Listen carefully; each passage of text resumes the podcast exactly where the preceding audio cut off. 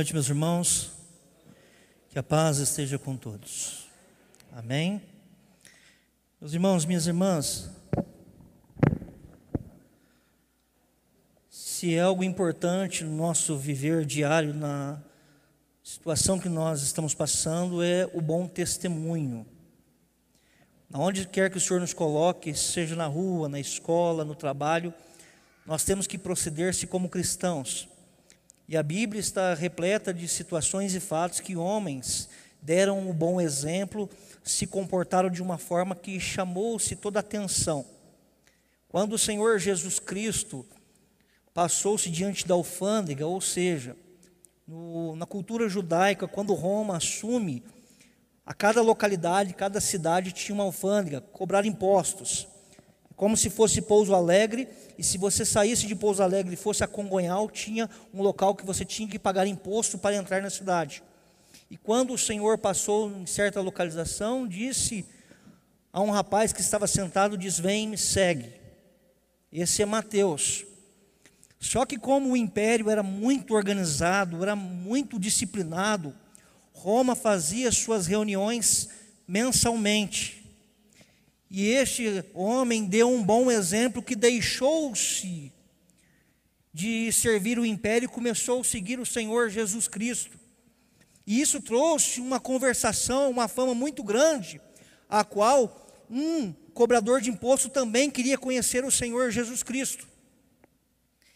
E diante dessas reuni reuniões começou a cogitar, dizendo: Olha, Mateus abandonou o poço e agora está seguindo o profeta de Nazaré tal de Jesus, o profeta. Isso cogitou-se, diz os historiadores, no meio das reuniões. E quando o Senhor Jesus entrou em Jericó, e quando ele vai passando, despertou-se a curiosidade de Zaqueu, porque ele era particularmente amigo de Mateus, e a curiosidade foi tão grande, tão grande, que ele queria saber quem era o homem que transformou o coração do seu amigo. E diante da ocasião, o Senhor diz: Zaqueu, desce depressa que me convém estar na sua casa. E nós sabemos no Evangelho de Lucas, no capítulo 19, que quando Jesus estava na casa de Zaqueu, houve uma grande conversão e uma bênção do Senhor, porque Zaqueu foi um homem que foi doutrinado diante da Torá, foi doutrinado na cultura judaica, mas ele abandonou e estava servindo, servindo o Império Romano. Mas no momento que Jesus está na casa dele e ouve poucas palavras do Senhor, Zaqueu diz: Senhor, se eu defraudei alguém alguma coisa, eu vou devolver quadruplicado. Zaqueu estava falando do que está escrito em Êxodo 22. Se roubasse um boi, tinha que devolver cinco vezes mais. Se fosse uma ovelha, tinha que devolver quatro vezes mais. Isso mostra o que está escrito na Bíblia Sagrada guardei a sua palavra no meu coração para não pecares contra ti. Então a nossa postura, o nosso exemplo, seja onde quer que Deus nos colocou, o nosso modo de ser tem que proceder-se como cristão. Por isso que a minha mensagem aqui nesse princípio de noite, eu quero falar sobre a mudança de hábito, ou seja, um comportamento, manias que precisam ser mudadas em nós. Vou pedir que você abra a sua Bíblia no livro que conhecemos como Atos dos Apóstolos.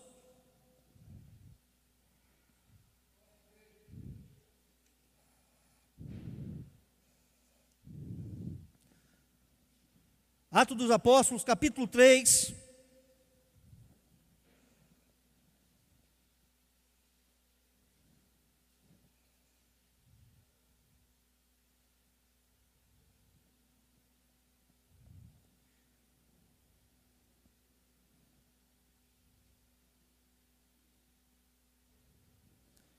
Atos dos Apóstolos, capítulo 3, vamos ler do versículo 1 até o versículo 6.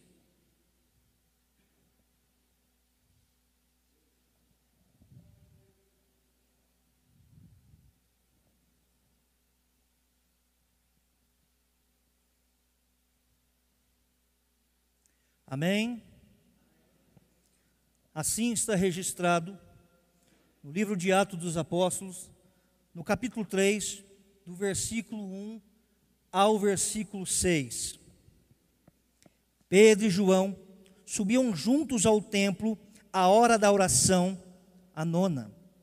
Era trazido um varão desde o ventre de sua mãe, era coxo, o qual todos os dias punham à porta do templo chamada Formosa, para pedir esmola aos que entravam, o qual, vendo a Pedro e a João, que iam entrando no templo, pediu-lhe que dessem uma esmola. Pedro, com João, fitando os olhos nele, disse: Olha para nós. E olhou para eles, esperando receber dele alguma coisa. Disse-lhe Pedro: Não tenho prata nem ouro, mas o que tenho, isso te dou.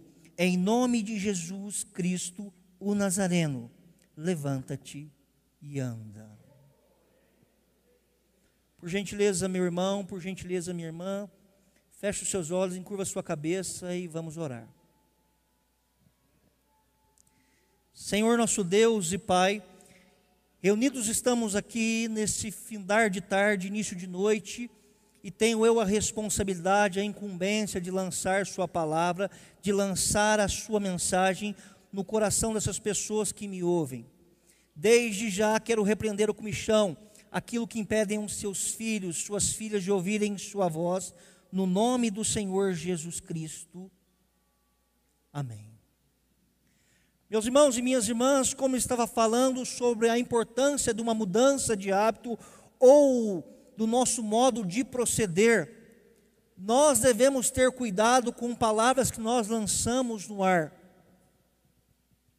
Palavras que são faladas no nosso dia a dia e que, particularmente entre o povo judeu, eles riscaram isso do seu vocabulário, que quer dizer Lashon Hará.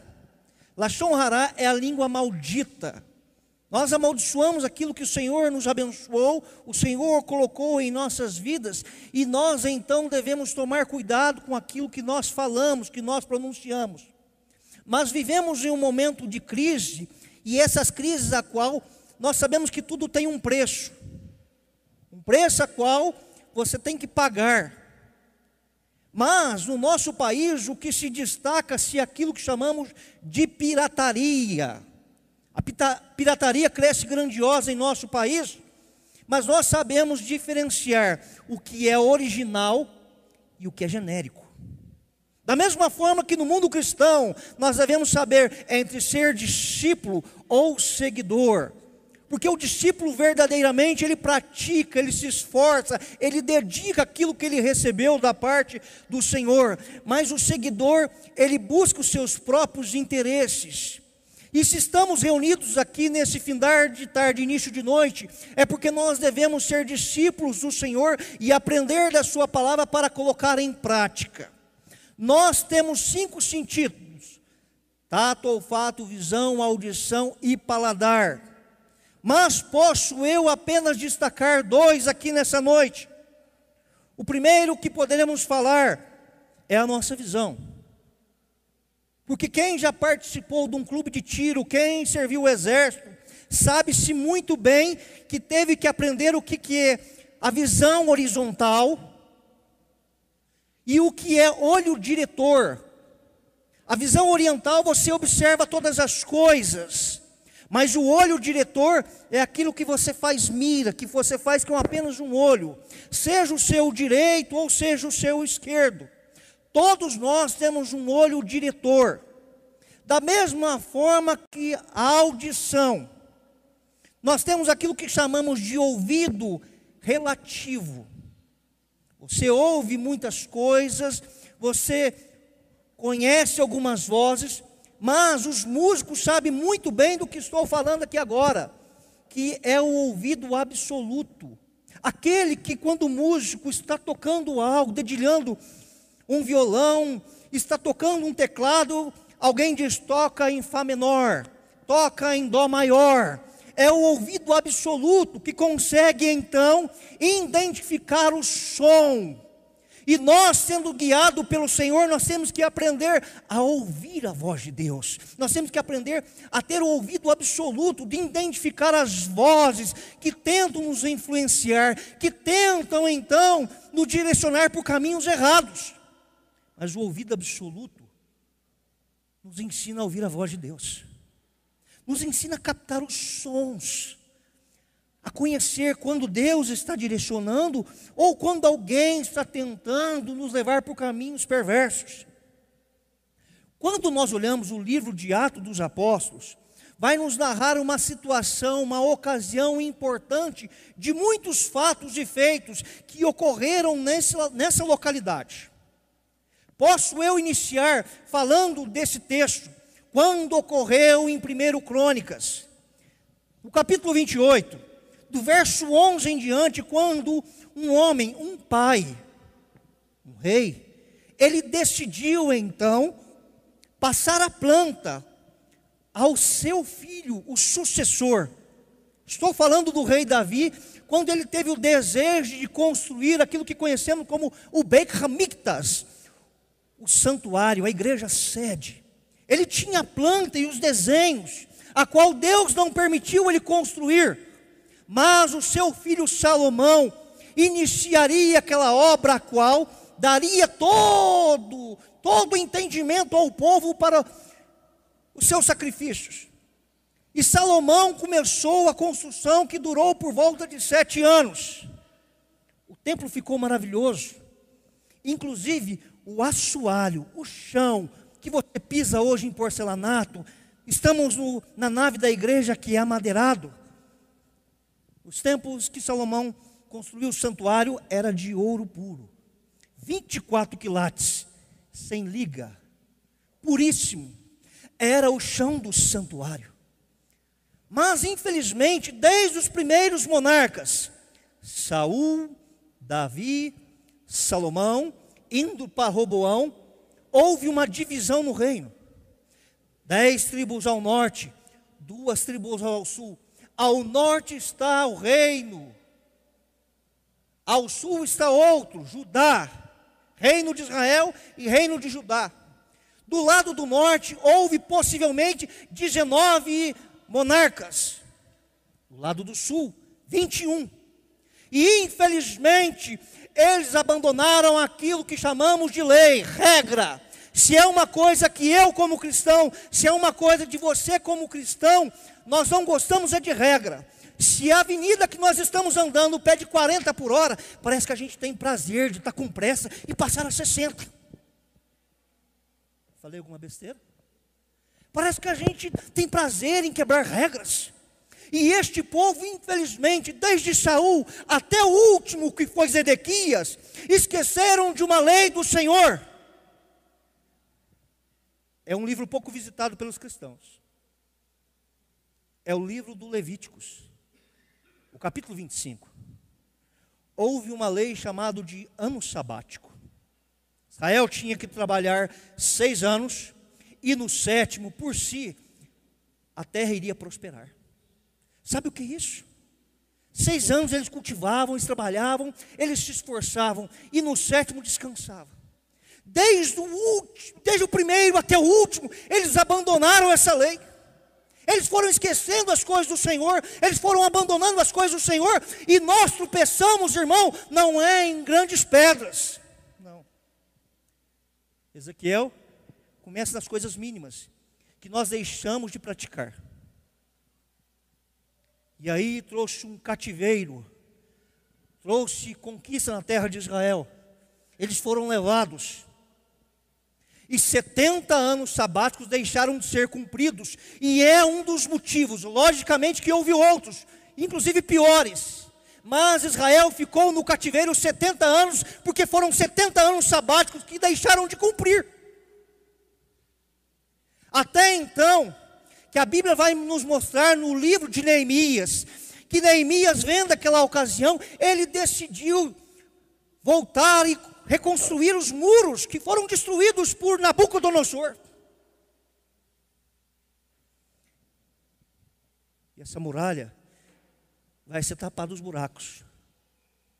Vai ser colocada os portões. Jerusalém antiga tinha 12 portões. Nós temos aqui portas, uma, duas, três, quatro, e a principal da igreja sede, a central. É a porta principal. aonde os casamentos, as cerimônias importantes tem que se entrar por ali um cortejo, seja bom ou ruim, tem que passar pela porta central. E as doze portas que correspondem hoje apenas oito. Jerusalém também tinha a porta principal. De muitos cenários que aconteceram ali, tanto bons quanto ruins, desde o início da construção até sua queda e a reconstrução por Neemias. Foram reconstruindo, reconstruindo, reconstruindo. Palco de muitas situações nos tempos do Senhor Jesus Cristo. A porta que estou transmitindo aqui nessa noite é chamada de Porta Formosa, que tinha virada de leste para oeste.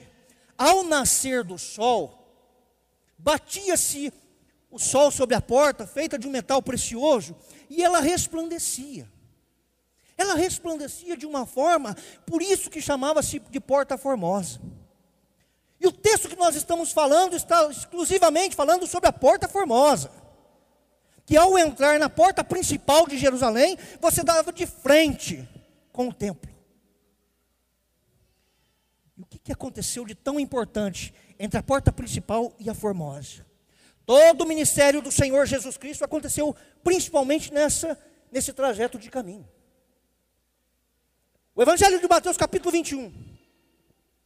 Senhor Jesus Cristo monta num jumentinho, vem subindo para Jerusalém, vai passar pela, pela porta principal da muralha, que dá de frente com a Formosa. As pessoas, quando percebem o cenário e as profecias, começam a dizer: Osana ao filho de Davi, bendito aquele que vem em nome do Senhor. É direcionado pela porta principal em direção à Formosa. Evangelho de Marcos, capítulo 12. O Senhor Jesus Cristo passa com seus discípulos e vai para um pátio na região direita. Tem que passar pela, pela porta principal. Aonde tem uma ocasião interessante. Marcos capítulo 12, do 42 ao 46, vai narrar essa situação. Que Jesus entra pela porta principal e existiam 13 gasofiláceos. 13 gasofiláceos, não tem nenhum aqui. E ali as pessoas vinham e colocavam suas ofertas. Marcos relata aqui uma pobre viúva que veio e deixou apenas duas moedas chamadas de lepton. Duas moedas. Dracma, de dracma e o lepton. Que corresponde essas duas moedas a quatro centavos. Particularmente, irmãos, eu não gosto de moeda. E creio que você, quando vai receber uma moeda de um centavo, você também não gosta. Mas aquela mulher coloca ali quatro centavos e Jesus diz: essa mulher deu do seu melhor. Porque ela fez de todo o coração. Os nossos hábitos têm que ser mudados e moldados, mas tem que ocorrer de coração sincero. Agora, o Evangelho de João também vai dar ênfase a esta porta. O capítulo 2, do verso 15, ali existia uma corrupção. Como o trajeto era cumprido, as pessoas tinham que passar indo em direção ao templo, porque as cerimônias que aconteciam, chamado de corbão, o dia do sacrifício, o dia da expiação, as pessoas saíam de regiões longes, longe, não a liberdade que você tem hoje. Você que assiste pela internet tem uma, uma comodidade. Você que está conosco diante da igreja, você tem uma comodidade, porque você tem o manual da Bíblia Sagrada. E tudo que é confortável nos traz comodismo. Somos acomodados. Nós somos acomodados nós temos uma certa preguiça, às vezes, de estudar, de analisar as Sagradas Escrituras. E nós temos que ter hábito disso. Mas João está narrando uma situação triste e caótica. Porque é a fase que o Senhor Jesus pega um azorregue, um chicote, e vai entrar por, por esse caminho, olha, chicoteando os cambistas. O que está acontecendo que Jesus tem essa atitude? As, pessoas que saíam para agradar ao Senhor, as pessoas que saíam para louvar ao Senhor, viam para uma cerimônia e saíam distantes, algumas de 400 quilômetros, outras de 600, algumas de 200, outras chegavam a 800 quilômetros para dias de cerimônias. Não como eu e você chegamos de carro, estacionamos, ou vamos a pé, que é muito próximo. Não. Eram caminhos distantes. Tinha que ter esforço. E eles tinham que oferecer algo ao Senhor. O que, que eles deduziam? Como que eu vou ofertar o meu boi ao Senhor? Como que eu vou oferecer este holocausto? Está distante. São 300 quilômetros. Quer saber de uma coisa? Eu vou vender ele aqui. Vou vender este boi aqui por mil reais. Calculando em reais para que você entenda. Quando chegar lá, eu vou comprar o mesmo boi porque senão nesse trajeto o meu boi vai emagrecer e a minha oferta ao Senhor será diferente. Eu não quero isso. A pessoa vendia na sua terra, na sua cidade o boi e ia para Jerusalém. Só que havia uma manipulação entre saduceus, entre os sacerdotes e os cambistas. Era combinado. Eles combinavam. Aquilo que você conhece como corrupção hoje, que às vezes a gente fala demais, fala pelos cotovelos, nós amaldiçoamos, ou seja, lachão hará, nós amaldiçoamos as coisas. Nós temos que tomar cuidado com aquilo que a gente fala. Porque eles combinavam. A corrupção já é algo antigo, ó, é antigo. Os saduceus, que eram os grandes latifundiários do mundo antigo, combinavam com os sacerdotes. E os sacerdotes, dominadores do templo, combinavam com os cambistas, com os vendedores. E olha o que vai acontecer. O judeu vendia o seu boizinho por mil, dizendo: Vou oferecer ao Senhor com todo carinho. Quando chegava lá, simplesmente o cambista dizia assim: Não posso aceitar a sua moeda aqui. O seu dinheiro não pode entrar no santuário. É blasfêmia. O seu dinheiro não pode entrar dentro dos muros de Jerusalém. Não pode. Você não pode oferecer ao, ao Senhor com esse dinheiro. Não. Para comprar um animal ao Senhor, vamos fazer o câmbio. A moeda é então o sheik de tiro, ou sheik do templo.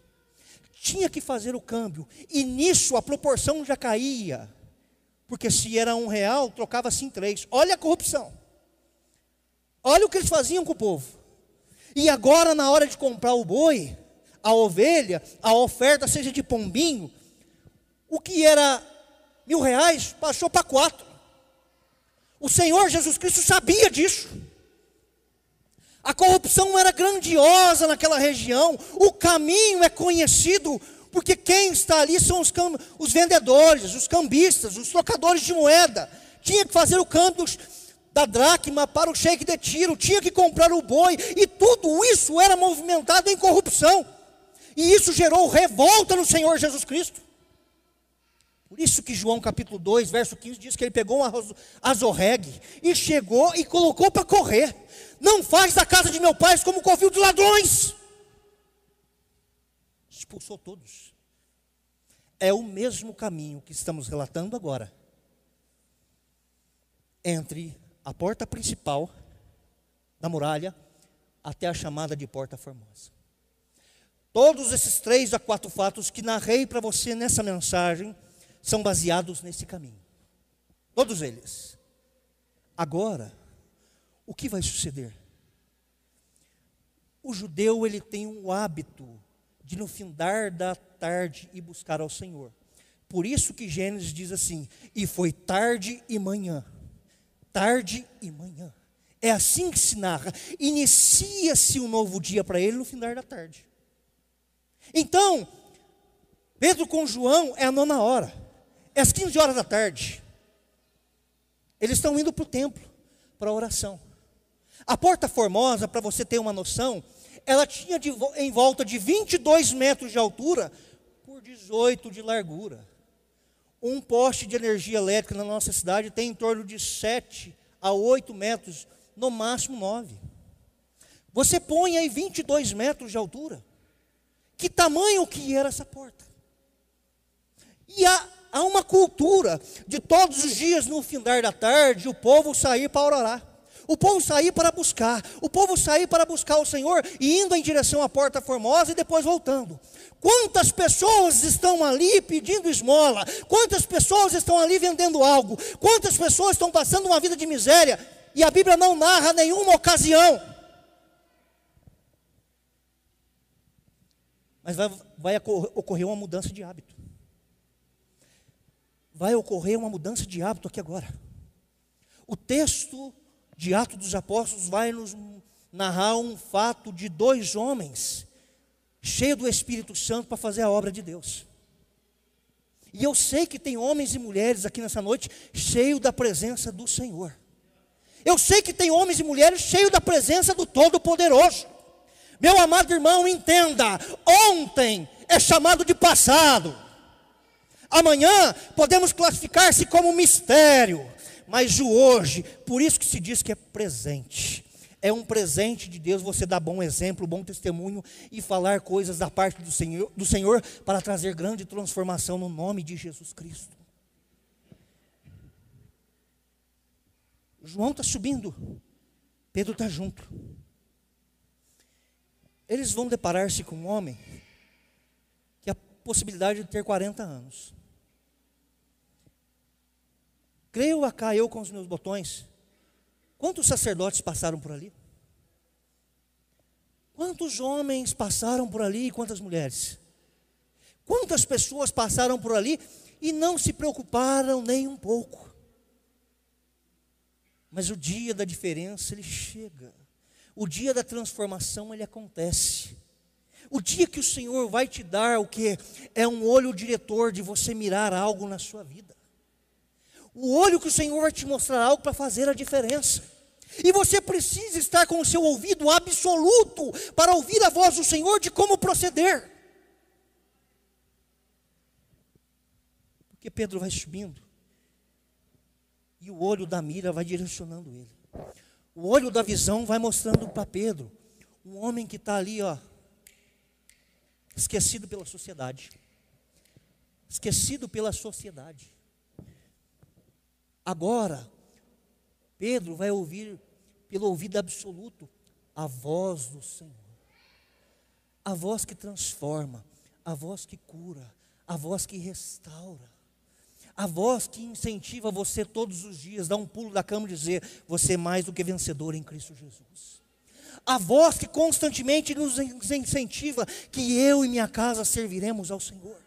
É a voz do Senhor que está todos os dias nos incentivando, nos motivando a voltar às boas obras, a praticar a palavra de Deus. Pedro vai ouvindo a voz que vai direcionando ele vai direcionando ele, vai direcionando, e ele chega diante de um homem esquecido. E o homem está tão focado no que tem nessa terra. A gente é tão focado em certas coisas, a gente é tão focado em certos objetivos que não traz crescimento algum. O que o homem espera é apenas moeda. Mas mal sabia ele que o que estava para acontecer era a bênção do Senhor, que quando chega, ela é perfeita, ela é agradável, ela é transformadora. Quando a bênção do Senhor chega na sua casa e vem do Senhor, tenha certeza que ela transforma, ela cura, ela faz famílias abençoadas para a glória do nome dEle. Aquele homem pensava em receber esmola, através de uma saúde, ele voltava a construir família. Ele poderia ter filhos ele poderia viver do seu próprio sustento. O que necessitava naquele momento era de saúde. E qual é a nossa necessidade aqui nessa noite? A gente tem uma direção e Deus sempre tem outra. Pedro vai aproximando. E a voz do Espírito Santo está sobre ele. O Senhor vai mostrando para ele. E o homem começa a pedir esmola, pedir esmola, pedir esmola. Mas foi simples. Pedro olhou para ele, ele olhou para Pedro e ele disse: Olha para mim. Eu não posso ter nem prata nem ouro, mas o que eu tenho aqui nessa noite eu vou te dar. O que eu tenho nessa tarde eu vou te dar. O que eu tenho nessa manhã eu vou te dar. O que você tem nesta noite, meu irmão, deve ser a presença do Espírito Santo em nome de Jesus Cristo. Porque nós recebemos da parte do Senhor é aquilo que chamamos de unção. E unção não pode ser colocada de uma vez. Porque se Deus jogar de uma vez, ela nos desmonta. A cada culto você vai enchendo da parte do Senhor. Você vai se enchendo da parte do Senhor. É a unção que vai chegando e onde você chega vai transformando. Pedro, cheio da unção, disse: Olha para mim, olha aqui para mim. O que eu tenho aqui eu vou te dar. É em nome de Jesus. Levanta-te e anda. Automaticamente, aquele homem começou a se colocar de pé, e a bênção do Senhor foi notória diante de todas as pessoas, em nome do Senhor Jesus Cristo, porque houve bom testemunho, houve palavras de esperança, e houve palavras proféticas. Então você vem para um culto de santa ceia, você vem para encher da presença do Senhor, e você tem que falar, riscar, e não mais praticar aquilo que falei desde o princípio. Palavra maldita não faz parte mais da minha vida. A minha família foi levantada pelo Senhor. Aonde eu trabalho, eu coloco as mãos, é a bênção do Senhor. Eu não quero ser seguidor do Senhor mais. Dizer que o amo revirando os bolsos dele para ver o que ele tem para me dar. A partir de hoje eu quero sair dessa santa ceia sendo um discípulo do Senhor para anunciar as boas obras em nome de Jesus Cristo. Amém? Olha para o irmão que está do seu lado. Quem quer que seja do seu lado? Fala para ele assim, ó. Se a língua enrolar, você tenta de novo. Lachon hará Fala sério para ele. Lachon hará. A língua maldita. Nunca mais. Eu sou o porta-voz do divino, do todo-poderoso, daquele que manda no céu, daquele que manda na terra e manda no inferno. Se você é uma pessoa chamada como discípulo, aplauda ao Senhor.